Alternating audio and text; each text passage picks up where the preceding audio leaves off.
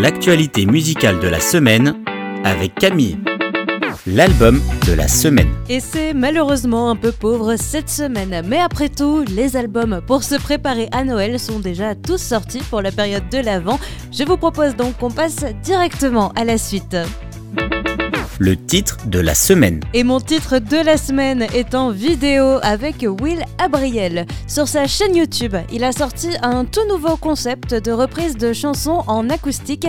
C'est simple, mais vraiment, bah, c'est beau. Voilà, ce qui est simple, généralement, ça marche. Il est dans son bureau avec une petite guitare et juste sa voix.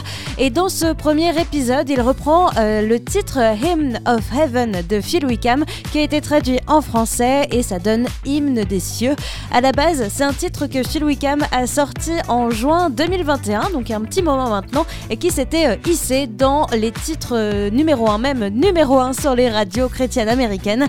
Il a aussi remporté le prix de la meilleure chanson de louange de l'année lors de la dernière édition des Dove Awards, c'était en octobre dernier.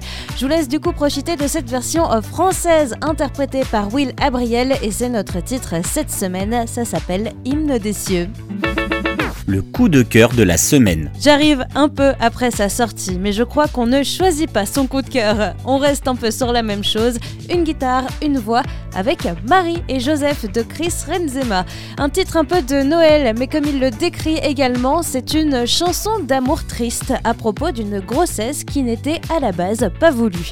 Et c'est vrai que quand on y réfléchit, la venue de Jésus au monde n'a pas été une mince affaire pour Marie et Joseph.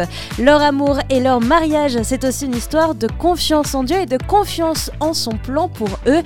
Une mélodie très douce avec Marie et Joseph et c'est mon coup de cœur de la semaine par Chris Renzema la découverte de la semaine. On change totalement d'ambiance avec ma découverte de la semaine Zoé Musique. Alors, je sais, je sais, c'est pas si nouveau que ça, mais moi j'ai découvert ça cette semaine, alors euh, on va en parler, notamment c'est avec leur dernier single, Clarity.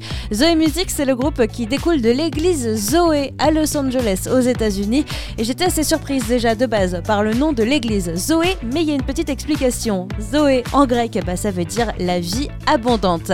Et donc derrière tout ça, bah, c'est un groupe qui a à cœur de créer de la musique pour que les gens puissent découvrir une nouvelle vie et une vie abondante dans la joie avec Jésus.